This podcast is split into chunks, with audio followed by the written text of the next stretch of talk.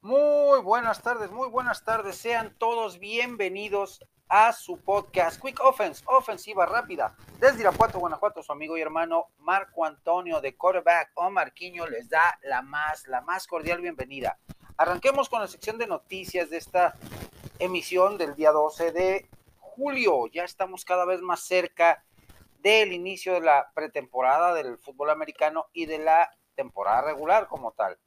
Arranquemos con la sección de noticias donde eh, Lamar Jackson publicó una, imagen eh, donde dice Show me the money o muéstrame más dinero eh, y en sus redes sociales, situación que pues prendió luego luego las suspicacias, levantó, levantó sospechas de situación de depresión para el equipo de los Ravens la franquicia en la cual eh, él milita y él es la superestrella como tal, donde pues sí, está por negociar un nuevo contrato donde sabemos eh, la calidad de jugador que es eh, Lamar Jackson, pero de inmediato salió a aclarar que no es una manera de, presionar al equipo, que fue simplemente una imagen que le gustó, que piensa toda la afición de los Ravens de esta situación también dentro de las noticias,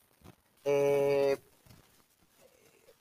Harry, receptor abierto, pasó en un canje de Patriotas al equipo de Bears una nueva arma para eh, Justin Fields eh, dentro de la ofensiva.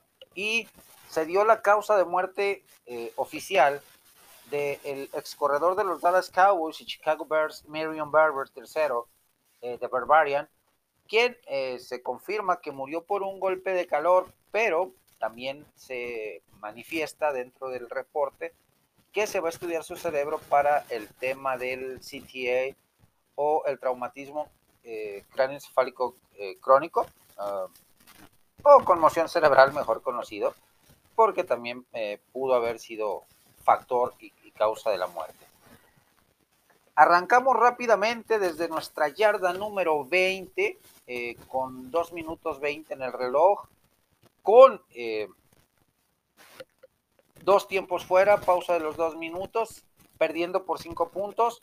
Vamos rápidamente con un análisis en esta primera formación, una formación pistol, por cierto, eh, con un análisis de la división norte de la AFC, donde eh, pues eh, daré mi punto de vista sobre cada uno de los equipos, un análisis eh, rápido y una situación de ganados y perdidos a título personal. Iniciamos con el campeón reinante de esta división y que va a dominar esta temporada como tal, me refiero a los bengalíes de Cincinnati, un equipo que la temporada pasada con un récord de 17 con la historia de Cenicienta llegó hasta el Supertazón contra los Rams. Conocemos la historia, eh, definitivamente eh, por detalles, por situaciones, por eh, una línea ofensiva porosa, por malas decisiones en el cocheo, pues no lograron el, el cometido que era convertirse en campeones, pero se quedaron muy cerca. Y esta temporada, temporada baja con un draft bastante inteligente, con un draft bastante bien administrado y, por otro lado, una agencia libre cubriendo necesidades prioritarias, como fue la línea ofensiva, eh, con la llegada de Tech Caras, Alex Capa y Lyle Collins, que le van a proveer mayor tiempo eh, a Joe Burrow, el mariscal de campo, que le van a eh, abrir mejores huecos al ataque terrestre con Joe Mixon y las armas ofensivas que ya sabemos tiene el equipo de Cincinnati eh, obviamente va a ser de gran, gran ayuda. Eh, estos tres jugadores veteranos, algunos de calidad Pro Bowl, como Lyle Collins. Y de, del lado defensivo, pues también hicieron movimientos bastante atractivos para dar profundidad al roster, para generar eh, una situación de, de mayor competencia en cada uno de los puestos Así que vienen fuertes los Bengals. Yo les auguro una temporada de 13 ganados, 4 perdidos. Vámonos con los Baltimore Ravens. Baltimore Ravens, eh, que también tuvo una agencia libre eh, buena, a pesar de la pérdida de, de Marquise Brown, eh, Hollywood Brown, que se fue a los, a los Ravens, a los Cardenales de, de Arizona, perdón, a los Arizona Cardinals. Y pues sabemos cómo draftea el equipo de los Ravens, muy inteligente, uno de los drafts más sobresalientes de esta generación, sin dudarlo. En agencia libre también hicieron buenos movimientos, a pesar de, que tuvieron bajas importantes, también llegaron jugadores a cubrir esos espacios. Las renovaciones de contrato de Calais Campbell y Justin Houston eh, van a augurar tener muy buenos eh, tutores para los jóvenes eh, drafteados en el, pasado mes de abril para el equipo de los Ravens a la defensiva y obviamente el sello de garantía de los Ravens se mantiene. La temporada pasada pues sí, con malas eh, decisiones en algunos partidos por querer ganar, eh, obviamente, eh, pues arriesgaron de más y terminaron perdiendo con récord de 8 ganados, 9 perdidos. Creo, sinceramente, que va a pelear, va a pelear contra con el equipo de Cincinnati por el título de la división, el equipo de los Ravens, pero se va a quedar un escaloncito abajo. Va a ganar 11 ganados, el récord va a ser 11 ganados, 6 perdidos nos movemos con los Cleveland Browns. Que el panorama con los Cleveland Browns, eh, que la temporada pasada también tuvieron 8 ganados, 9 perdidos, con un Baker Mayfield que ya no está dentro de roster, que jugó muchos partidos lastimado, que jugó muchos partidos eh, pues con lesiones no cuidadas, eh, con irresponsabilidades de él como jugador, sí, su espíritu competitivo y de ganar eh, son, son plausibles y, admirables, pero arriesgando de más su físico. Ya en esta temporada baja fue cambiado a las Panteras de Carolina, donde va a tener una competencia abierta con Sam Darnold, que fueron pick número uno y tres global de 2018, que entre los dos han lanzado más de 100 intercepciones. Ahorita el panorama es muy, muy, muy complicado para los Browns. ¿Por qué? No saben cuál va a ser la suspensión a su mariscal de campo de Sean Watson, por quien pagaron un contrato de cinco años, más de 230 millones de dólares, eh, todo garantizado en, cinco, en las cinco temporadas.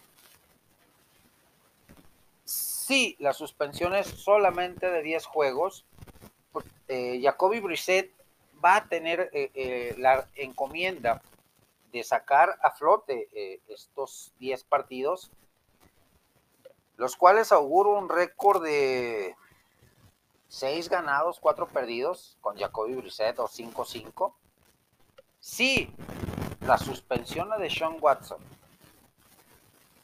es de manera indefinida con eh, terminología de una, de una temporada, como la mayor parte de la prensa lo, está poniendo como se le sugirió a la jueza Sue Robinson, pues va a ser una temporada demasiado complicada porque ni Joshua Dobbs ni Jacoby Brissett son corebacks que te puedan sacar las papas de la lumbre toda una temporada, los cuales les puedas cargar la responsabilidad total de un equipo. Sí, el récord de, eh, como lo, mencioné, sí, eh, son solamente 10 partidos, el castigo a Sean Watson, récord de 5-5. El resto de partidos, los 7 que va a jugar de Sean Watson, pues va a llegar fuera de, fuera de ritmo. Una temporada no haberla jugado. Por capricho, por necedad de no querer estar en Houston. Y eh, pues el, el resto de la suspensión que tiene que purgar, que tiene que pagar. Pues va a ser un récord de cinco ganados, dos perdidos, cuatro ganados, tres perdidos. va a ser una temporada complicada esta primera temporada para el equipo de, Cleveland con Deshaun Watson bajo controles. Por último, los Pittsburgh Steelers, con nueve ganados, siete perdidos, un empate la temporada pasada, el retiro de Big Ben, eh, actualmente pues el contrato de Minka Fitzpatrick, que es un superatleta, un jugador fuera de serie, un gran líder, pero que tiene la tendencia eh, Minka Fitzpatrick, de iniciar las temporadas titubeante, de, ir de menos a más, no mantener un estándar de, en su nivel de juego durante los 16, 17 partidos de la temporada, sino mostrar eh, un partido bueno, un partido regular, un partido malo y uno excelente. Si Minka Fitzpatrick tuviese eh, frente, a, frente a él la posibilidad de mantener una línea estándar en su desempeño, pues serían eh, partidos de buenos, excelentes, el 80-90%. Eh, mantienen a TJ Watt. Eh, la gran incógnita, la gran incógnita con los acereros de Pittsburgh, que su estadio acaba de cambiar de nombre de Heinz Field a otro nombre de otra marca diferente, lo cual fue muy criticado por Big Ben, leyenda de los Pittsburgh Steelers. La gran incógnita es la posición de mariscal de campo. Draftearon lo que tenían que draftear, no cometieron el mismo error de, de, unas décadas atrás con Dan Marino. Draftearon a Kenny Pickett, cuyo eh, polémica, cuya polémica, el tamaño de sus manos, para no irnos muy lejos, el tamaño de las manos, que pues, si hubiese sido problema para Pickett no hubiera roto el récord de Dar Marino en el colegial, no hubiese sido el único mariscal de campo drafteado en primera ronda en este 2022, en este abril pasado. Solidez defensiva, balance a la, a la ofensiva. Con esa gran duda, ¿quién va a ser el coreback titular? Traes a Michel Trubitsky, que es un coreback que aprendió mucho de Brian Dable con los Bills de Buffalo, a pesar de haber sido banca, a pesar de estar en, el, la calentando banca y fue titular desde que fue drafteado en 2017 con los Chicago Bears y tuvo buenos momentos, malos momentos y pésimos momentos. La encomienda, sí, Michel Trubitsky es el titular, es que Matt Canada, que es un coordinador ofensivo que no se caracteriza por desarrollar mariscales de campo, sacarle lo mejor a Michel Trubitsky. Tienes a Mason Rudolph, otro que es competencia abierta entre los tres. El que conoce el sistema, Mason Rudolph, que ya ha estado con el equipo y le van a dar otra oportunidad. El veterano inconsistente como es Michel Trubitsky y el novato, el drafteado en primera ronda, Kenny Pickett. Competencia abierta, los tres tienen buenas cualidades, los tres tienen detalles que pulirles en su estilo de juego, en su forma de jugar.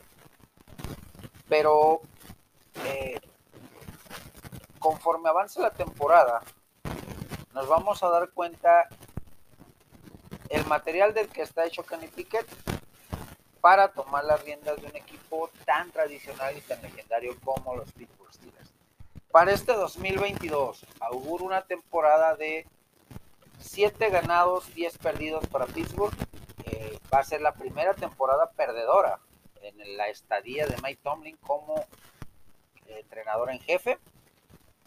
Pero no así va a ser la temporada que marque su adiós definitivo de la franquicia de los Pittsburgh Steelers. ¿Qué opinan mis amigos? Escucho sus puntos de vista de los diferentes grupos, de los diferentes grupos eh, de WhatsApp en los que estoy, tanto de Ravens, de, Browns, de Bengals. ¿Qué opinan de eh, el pronóstico que su servidor ha dado para sus respectivos equipos y cuáles son sus eh, predicciones para esta temporada 2022? Leo y escucho sus comentarios en mis diferentes redes sociales. Hemos avanzado, hemos avanzado en esta jugada de nuestra yarda 20 a nuestra yarda 41, 21 yardas con un pase exterior de los números del emparrillado.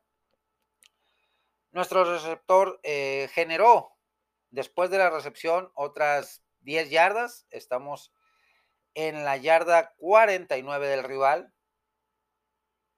En la yarda 41 del rival, perdón. Eh, hacemos una breve pausa tenemos la pausa de los dos minutos para reorganizar nuestra ofensiva, generar una nueva formación y buscar más yardas. Pausa y volvemos. Segundo down, segundo down. Estamos en la yarda 41 del rival. Estamos avanzando cada vez eh, más cerca del objetivo de anotar. Vamos con una formación y una formación profesional en esta segunda oportunidad. Y nos vamos rápidamente con el análisis de la eh, NFC Norte para este 2022, para esta temporada 2022. Green Bay Packers, que fue el líder eh, absoluto en esta división la temporada pasada, con 13 ganados, 4 perdidos. A pesar de la salida de Devante Adams a los Raiders de Las Vegas, el mal draft que tuvieron, mantienes a Aaron Rodgers y tú sabes que teniendo a Aaron Rodgers de tu lado, también se fue a Darius Smith, a un rival de división, uno de tus mejores linieros defensivos, de tus mejores linebackers, de tus mejores apoyadores se fue a uno de tus rivales divisionales. O sea, eso, eso es doloroso. Tienes nada más Adam Lazar como gran arma, receptores novatos al por mayor, o sea, que sí han trabajado muy bien con Aaron Rodgers, se ha visto muy bien Aaron Rodgers eh, eh, con el talento que llegó vía draft, que no son playmakers, pero van a ser receptores que den mucho de qué hablar esta temporada baja, esta temporada regular. El backfield, pues con Aaron, eh, Aaron Jones y AJ Dillon se mantienen. Un backfield seguro, una defensiva también eh, muy, muy compacta, muy sólida. Así que creo, sinceramente, que Green Bay va a tener el dominio nuevamente de esta división con el mismo récord de la temporada pasada. Rápidamente nos movemos con el equipo de púrpura y dorado. Los púrpura y amarillo, perdón. Los vikingos de Minnesota, con récord de 8 ganados, 9 perdidos. Un equipo con gran talento, con eh, una ofensiva eh, explosiva, balanceada, una defensiva muy sólida, apuntalada por la llegada de Sadarius Smith eh, proveniente de los Green Bay Packers, pero con una gran, con un gran, gran problema. La inconsistencia de su mariscal de campo, lo irregular de Kirk Cousins, que tiene buen backfield, eh, comandado por Dalvin Cook, tiene buenos receptores, comandados por Justin Jefferson, pero Kirk Cousins sigue con esa gran asignatura pendiente que es saber ganar los partidos en horario estelar. No solamente poner grandes estadísticas, sino saber ganarlos. Y ese es un eh, problema muy fuerte. Además, el equipo de los vikingos eh, vienen con una nueva filosofía ofensiva con Kevin O'Connell como entrenador en jefe. Ya se acabó eh, se cerró el ciclo de Mike Zimmer como entrenador en jefe, que fue hasta cierto punto exitoso. Sí con sus altibajos, sí con sus eh, cuestiones discrepantes, pero fue un, a, secas fue una buena gestión. Este 2022 draftearon regular, una agencia libre no muy nutrida, pero sí generando profundidad en ciertas posiciones que ocupaban generar eh, profundidad como tal. Eh, sin dudarlo, sin dudarlo, eh, va a ser otra temporada complicada para el equipo de los Minnesota Vikings, con un récord de nueve ganados, ocho perdidos va a ser eh, una temporada bastante, bastante eh, complicada. Los Chicago Bears, con 6 ganados, 11 perdidos en 2021. Con nuevo entrenador en jefe en la persona de Matt eh, de corte defensivo, pero que dicen, dicen en, los altos mandos de los Chicago Bears que van a darle todo el apoyo a, Justin Fields, su mariscal de campo. Ya no tienes a Andy Dalton, que salió del equipo, ya no tienes a Nick Foles, que también salió del equipo, se fue a Jacksonville, se fue a seguir a, su mentor, a Doug Peterson, que no, esta temporada va a, ser, eh, a partir de esta temporada va a ser el nuevo head coach en los eh, eh, Jaguars de Jacksonville. Así que complicado, eh, complicado para los Bears. ¿Por qué? Porque de dientes para afuera, dicen su Ryan Pauls, su gerente general, que le van a dar todo el apoyo a Justin Fields, pero no draftearon eh, receptores abiertos. En agencia libre se les fue Allen Robinson, su mejor hombre. Eh, no han hecho movimientos de jugadores importantes a la ofensiva. Tariq Cohen posiblemente se retire, el receptor, eh, el corredor, perdón, corredor, porque no se ha podido recuperar de una lesión que viene arrastrando desde hace un par de temporadas. Defensivamente hablando, pues, es una defensiva sólida a pesar de que salió Khalil Mack, a pesar de que salieron piezas importantes, eh, pues tienen, tienen eh, ese argumento a su favor. Van a tener un récord eh, de nueve ganados, ocho perdidos, igual que los, al, igual, al igual que los, que los vikingos de Minnesota, pero con un proceso de reconstrucción en la posición de mariscal de campo bastante interesante en la persona de Justin Fields. Nos movemos con los Lions, los Detroit Lions, con tres ganados, 13 perdidos, un empate. La temporada pasada. Creo que con lo que draftearon, con la agencia libre que tuvieron, que el draft fue de uno de los cinco mejores, estuvo dentro de los cinco mejores. Obtuvieron al jugador que buscaban con el pick número 2 global, a Aidan Hutchinson. También obtuvieron un, un muy buen receptor abierto. Obtuvieron eh, jugadores a la defensiva, jugadores a la ofensiva, o sea, un draft muy balanceado. Y la agencia libre igual. Eh, obtuvieron jugadores que buscaban en posiciones que ocupaban dar profundidad y generar competencia.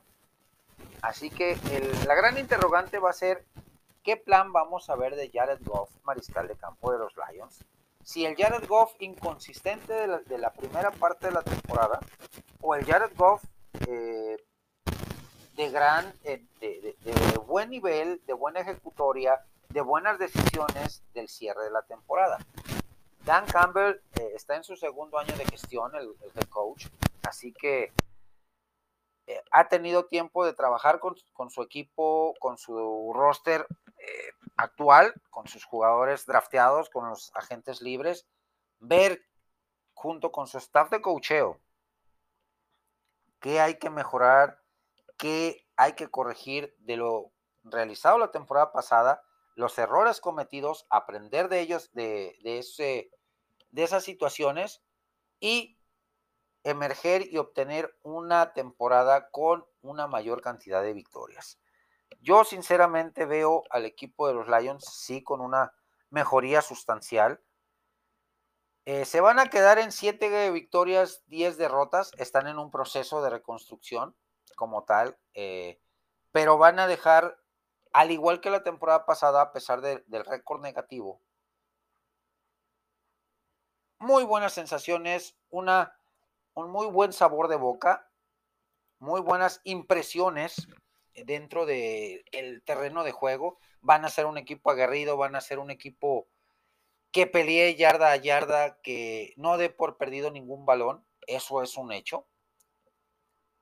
¿Qué opinan mis amigos de el equipo de Detroit Lions? ¿Qué opinan también, eh, amigos míos, de y mis hermanos de los Green Bay Packers, de los Minnesota Vikings y de los Chicago Bears? Leo y escucho sus comentarios en mis diferentes redes sociales. En esta formación y una carrera por eh, una jet sweep, nuestro corredor logra avanzar 7 yardas no, no podemos tomar tiempo fuera, todavía nos queda un minuto 47 segundos, así que vamos con una no hold offense, una ofensiva sin reunión. Vamos rápidamente con la misma formación eh, ofensiva para no darle recambio a la defensiva rival. Vamos rápidamente con la siguiente jugada de esta ofensiva y tiene que ver con los... Eh, ah, no, no, no, perdón. Tiene que ver con el tema de que la USFL ha, hecho, hizo las cosas tan bien, hizo las cosas tan, tan bien, que equipos de la NFL están volteando a ver a los jugadores mejor calificados, a los jugadores mejor calificados de esta primera temporada de reaparición de la USFL en este 2022.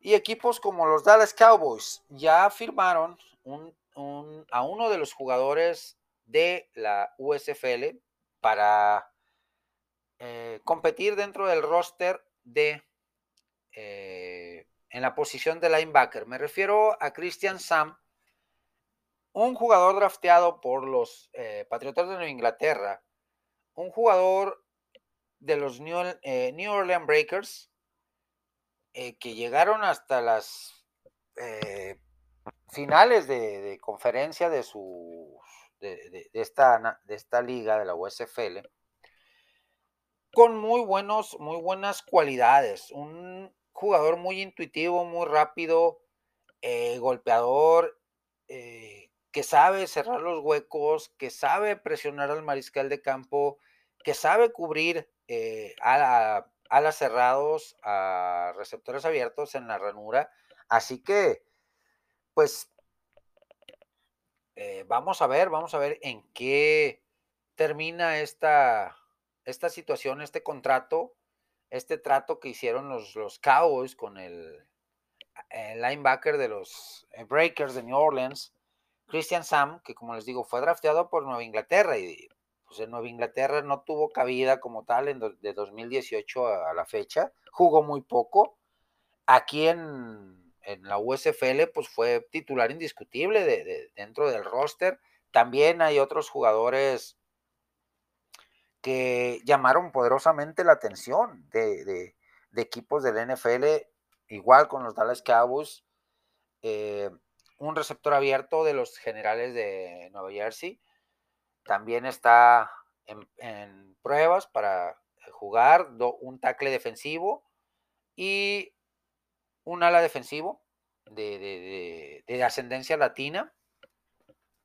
Creo, y así, eh, así otros equipos van a tener la posibilidad de jalar jugadores de la USFL que tuvieron eh, muy buen desempeño, que sus equipos estuvieron en las partes altas de, la, de la liga que llegaron a las finales, que llegaron a, competir por el, trofeo, que lo ganaron los Stallions de Birmingham, y que pueden generar eh, cierta expectativa en equipos del NFL para generar profundidad dentro del roster y generar competencia dentro del mismo. ¿Qué opinan mis amigos con esta jugada? Nuestro corredor ha avanzado para obtener el primero y 10, eh, unos 7 yardas más. Eh, de la yarda 41 estábamos con un avance de 7 yardas a la yarda 34, más otras 7 generadas por otra jugada de carrera. A la yarda 27 del rival, podemos generar nuestro segundo tiempo fuera quemar nuestro segundo tiempo fuera en esta ofensiva para organizar la siguiente jugada y seguir avanzando yardas. Pausa y volvemos. Cuarta jugada de esta ofensiva, cuarta jugada. Estamos en la yarda 27 del rival con un minuto 27 eh, justamente en el reloj. Un tiempo fuera por pedir. Vamos con una formación pistol para hacer un análisis y eh, la siguiente jugada con los resultados de la semana número 5 de la Liga Canadiense de Fútbol Americano Profesional. El jueves, el pasado jueves 7 de julio, La estampida de Cagliari le pasó por encima a los alces de Edmonton 49 puntos a 6. Un partido muy, muy disparejo, donde Cagliari dominó de principio a fin en todos los aspectos del juego, ofensiva, defensiva, equipos especiales. El equipo de Edmonton ni las manos metió. Definitivamente se vio muy mal el equipo de Edmonton.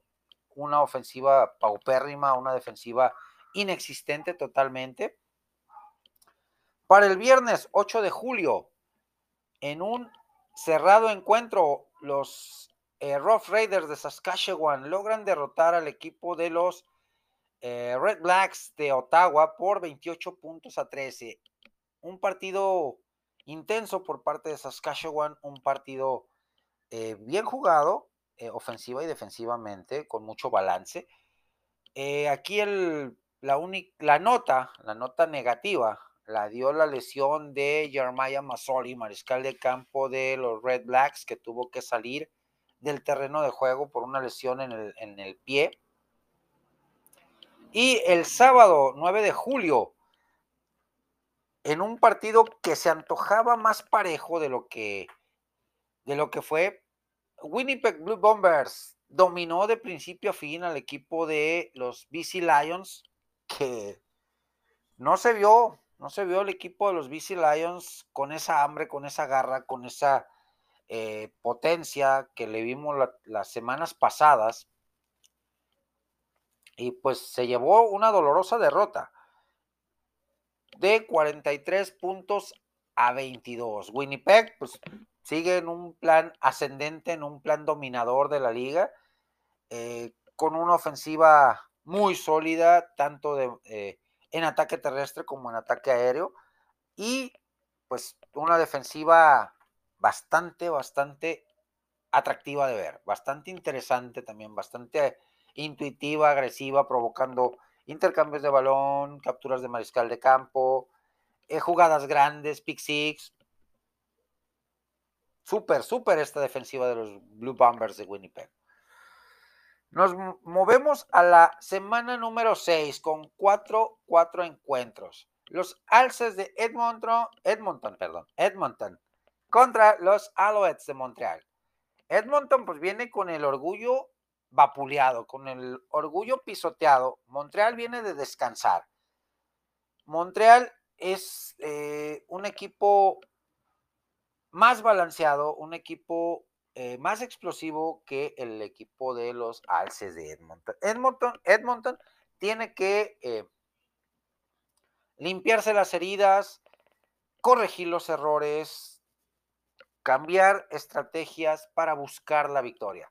Aunque, aunque se ve muy complicado porque Montreal ofensiva y defensivamente tiene muchísimo, muchísimo balance. En este partido doy como ganador al equipo de los Alouettes de Montreal para el viernes 15 de julio. Este, el primer partido es el jueves, jueves 14. El viernes 15, dos equipos explosivos, dominantes, con buenas defensivas, con sólidas y explosivas ofensivas. Me refiero a Cagliari contra Winnipeg. Partidazo, partidazo. Los dos vienen de meter más de 40 puntos la semana pasada a sus respectivos rivales. Híjole, partido de pronóstico reservado. Si me tengo que decantar por un equipo para que se lleve la victoria, me quedo con Winnipeg. Saskatchewan contra Toronto. Saskatchewan viene de ganar. Toronto viene de descansar.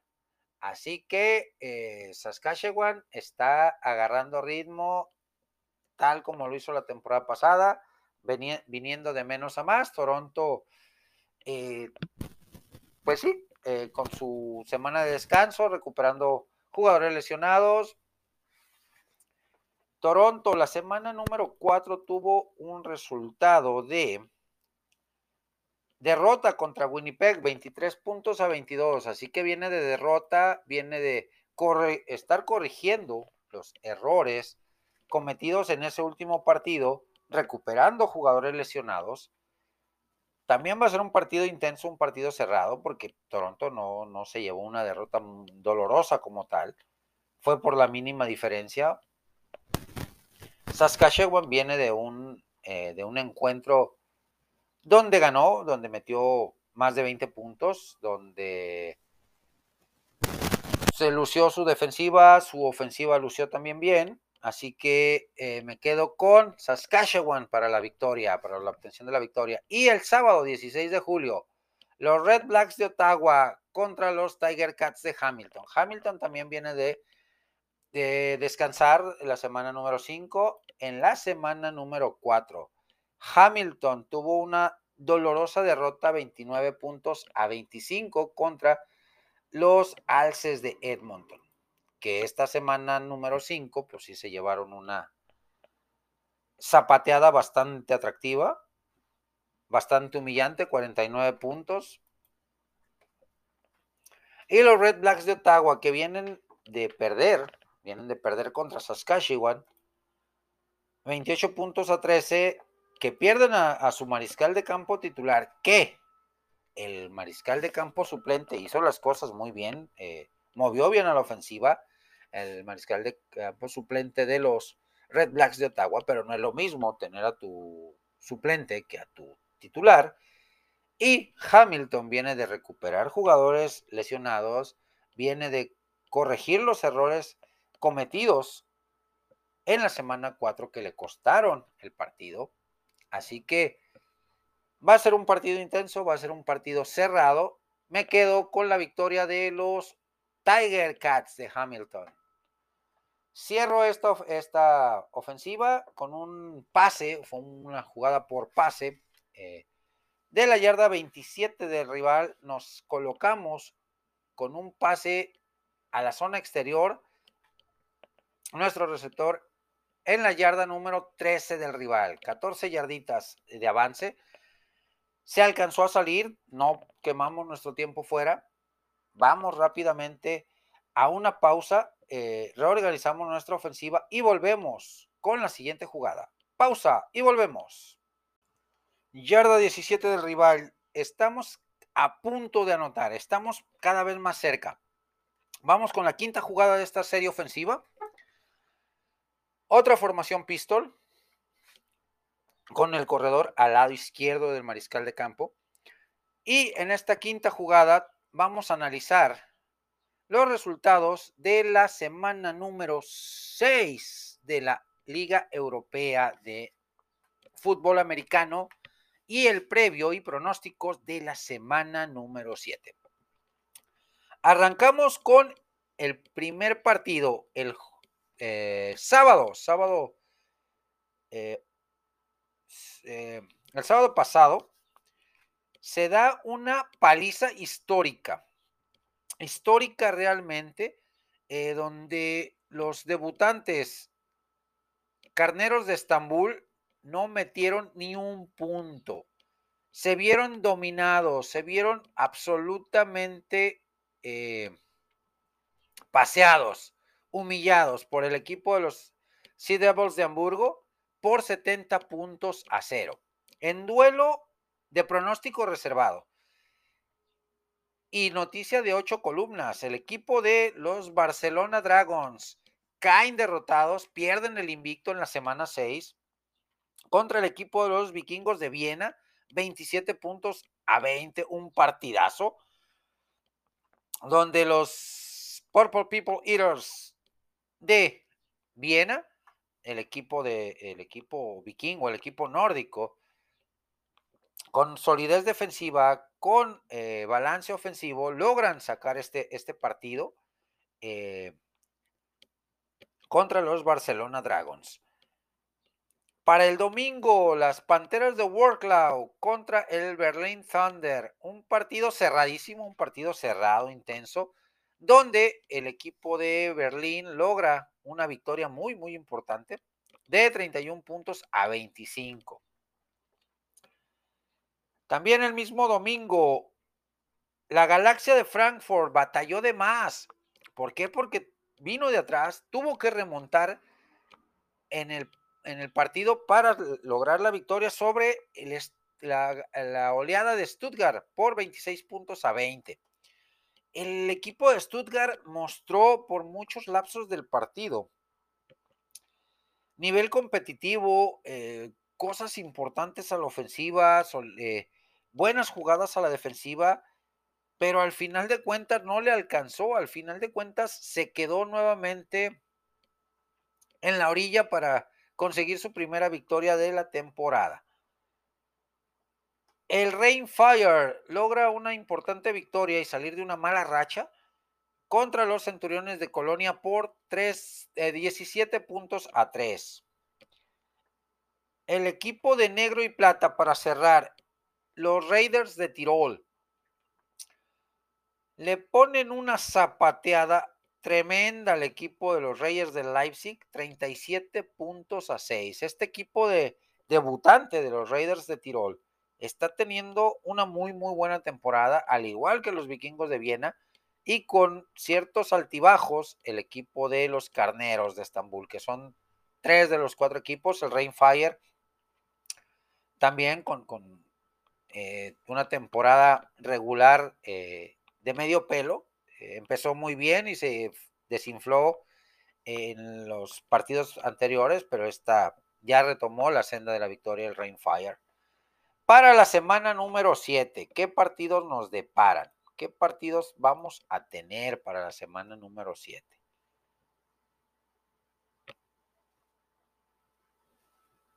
Solamente tendremos tres partidos. Semana número 7, solamente tres partidos. Semana corta, el Berlin Thunder, que viene de ganar en un partido cerrado eh, contra los Panteras de Warlock, a enfrentar a unos alicaídos Reyes de Leipzig que fueron humillados por los Raiders de Tirol. En otro encuentro, eh, en, en el partido de revancha de la semana número 6, la Galaxia de Frankfurt le repetirá la dosis a los Centuriones de Colonia o los Centuriones de Colonia se sacarán la espina y lograrán la victoria sobre la Galaxia de Frankfurt y por último, las Panteras de Warlock contra la oleada de Stuttgart. Partido de dos equipos que vienen de caer derrotados, pero sinceramente creo, creo que va a ser el partido a favor de eh, equipo de las Panteras de Warlock, porque veo más compacto al equipo de Workload porque veo más competitivo al equipo de Workload. Stuttgart tuvo sus destellos durante el partido, pero los mismos errores que venían arrastrando de, semanas atrás dieron al traste con el buen trabajo y contrarrestaron ese buen trabajo para quedarse nuevamente con el sello de la derrota en su frente la semana número 6.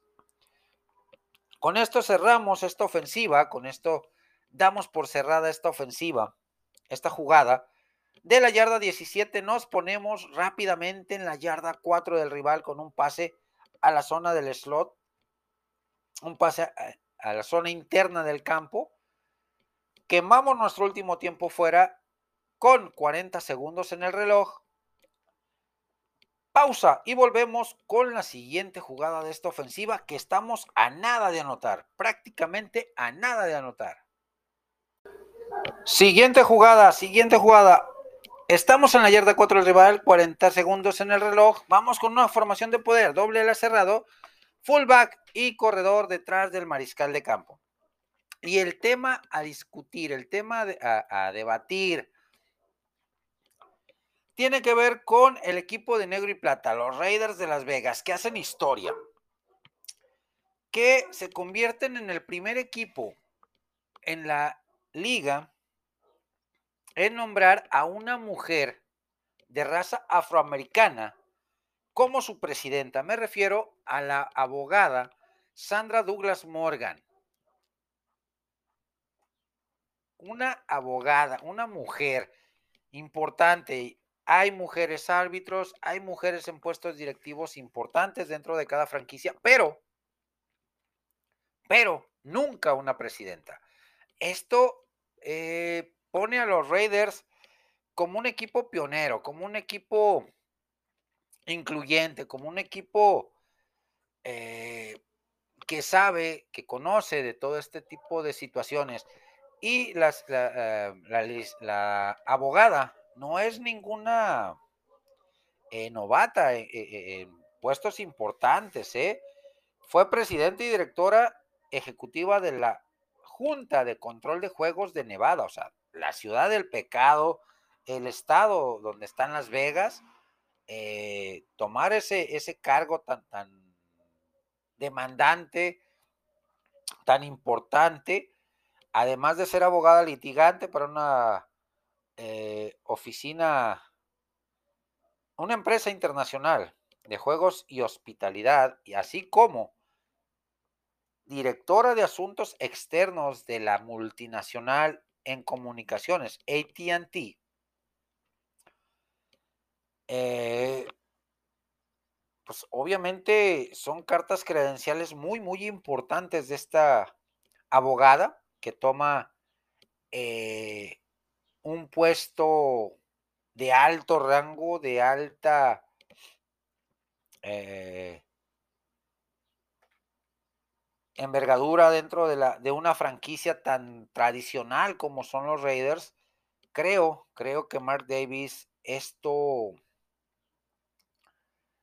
eh, pues a pesar, a pesar de lo mal que pudiera caer Mark Davis o todo lo que rodea al equipo de los Raiders por el tema de, la de lo de John Gruden, lo de Henry Rocks, eh, todo, todo, todo lo que envuelve el, la franquicia de negro y, negro y plata, este tipo de, de situaciones, de, noticias, de, de, nombramientos, pues va a ser un parteaguas. A partir de, de este momento, siento y creo que más mujeres van a tomar cargos directivos de alto, de alto octanaje, de, de, alta envergadura dentro de cada una de las franquicias. Y pues puede ser una revolución femenina, es todo este tipo, este parteaguas que marca el equipo de los Raiders, la franquicia de los Raiders, la franquicia de negro y plata. Eh, creo sinceramente que eso, eso es lo que va a generar este nombramiento. Que las, los demás equipos tomen este ejemplo, sea afroamericana, sea de tez blanca, sea latina, sea asiática, sea del de la color de piel que tenga las mujeres, pero están ganando más adeptos en la liga, están ganando más adeptos eh, y, escalando más puestos eh, dentro de eh, los organigramas de la, de la, liga. Y eso me agrada, eso me, me pone de manifiesto que pues la inclusión, la, el respeto por lo que hacen las, las mujeres, el respeto por lo que eh, generan eh, su capacidad de, estudio, de liderazgo, su trabajo duro, su disciplina, eh, les está generando este tipo de recompensas, este tipo de avances dentro de una sociedad, de dentro de un deporte, pues, que es viril, que es de, mucho tiempo dominado por los hombres, pero vemos la liga de fútbol americano eh, de contacto, de la lingerie fútbol, eh, de mujeres, y juegan con una pasión, con una intensidad, se dan unos golpes realmente espectaculares. Eh, son superatletas también y, y merecen un gran respeto, un aplauso de pie por, que se dedican a un deporte tan, tan, tan violento, tan agresivo, pero lo juegan con una pasión y un amor eh, que muchas veces no se ve en algunos jugadores profesionales, algunos jugadores que sinceramente van por el dinero, van por los grandes contratos, los contratos multimillonarios, pero se olvidan de la raíz, de la pasión, del amor por el, fútbol americano, por el deporte en sí. Felicito al equipo de Raiders por este tipo de, eh, de, decisiones, por este tipo de situaciones. Y pues va a ser un parteaguas, va a ser un parteaguas a partir de, de ya. Este tipo de. Y vamos a ver. Eh,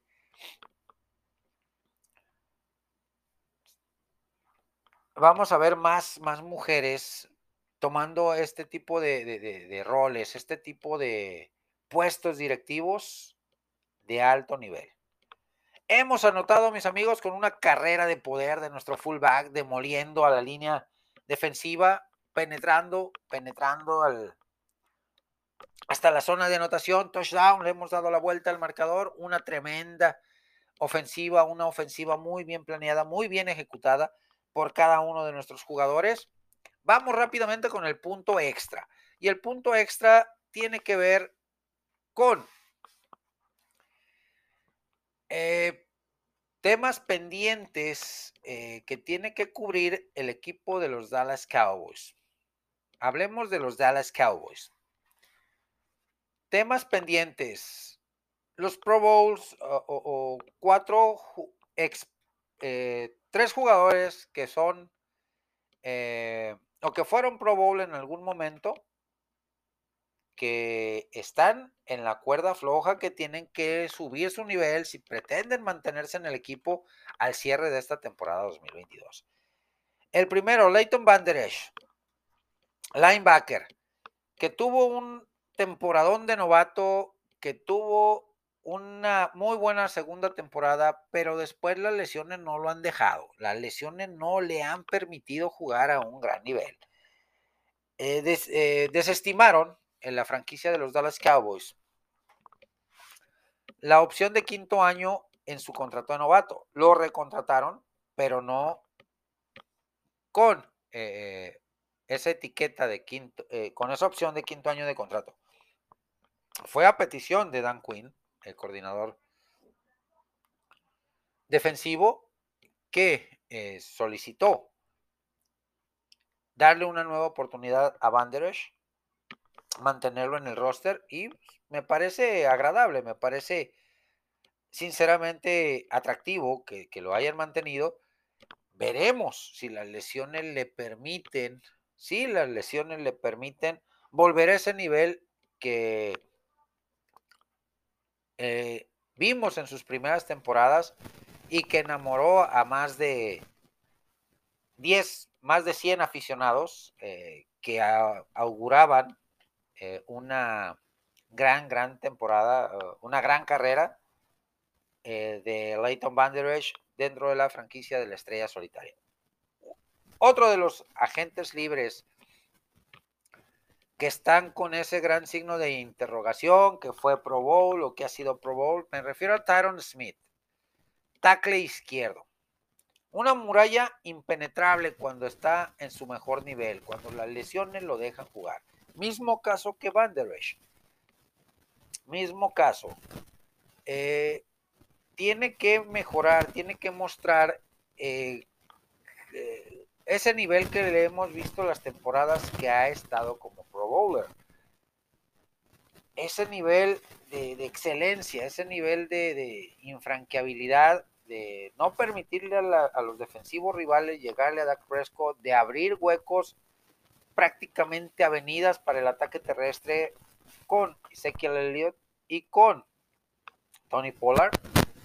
También eh, darle el tiempo suficiente a Dak para lanzar, para encontrar a sus receptores, para encontrar sus armas ofensivas.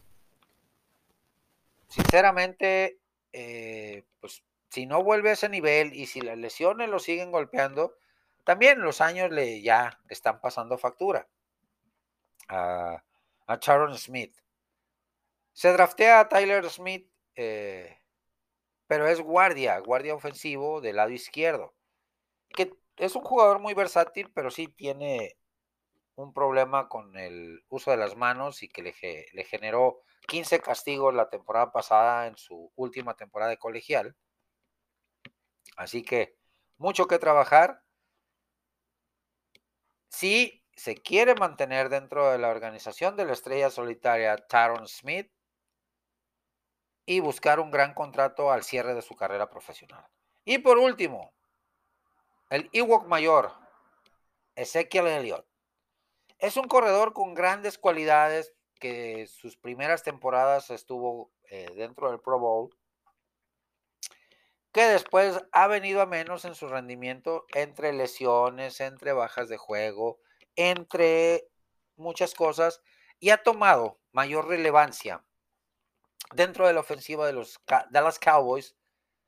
Tony Pollard, más explosividad, mejor promedio de yardas, eh, mayor eficiencia en, los, eh, en este tándem de corredores que son complementarios uno del otro, pero sí ha ganado mayor protagonismo el emergente que el superestrella. Tony Pollard que Ezequiel Elliott. Así que Ezequiel Elliott o vuelve a, esos, a ese nivel de temporada 2016, temporada 2017, o Bye bye de los vaqueros de Dallas. ¿Qué opinan familia de Azul y Plata? ¿Cuál de estos tres jugadores creen que se mantenga para 2023 dentro del roster de la estrella solitaria? Leo y escucho sus comentarios en mis diferentes redes sociales. Con esto hemos cerrado la ofensiva de esta semana, el programa de esta semana. Nos vemos la próxima. Saludos cordiales a toda la gran familia de fútbol americano de los diferentes grupos de WhatsApp en los cuales estoy invitado, en los cuales comparto puntos de vista con cada uno de ustedes. Nos vemos la próxima semana.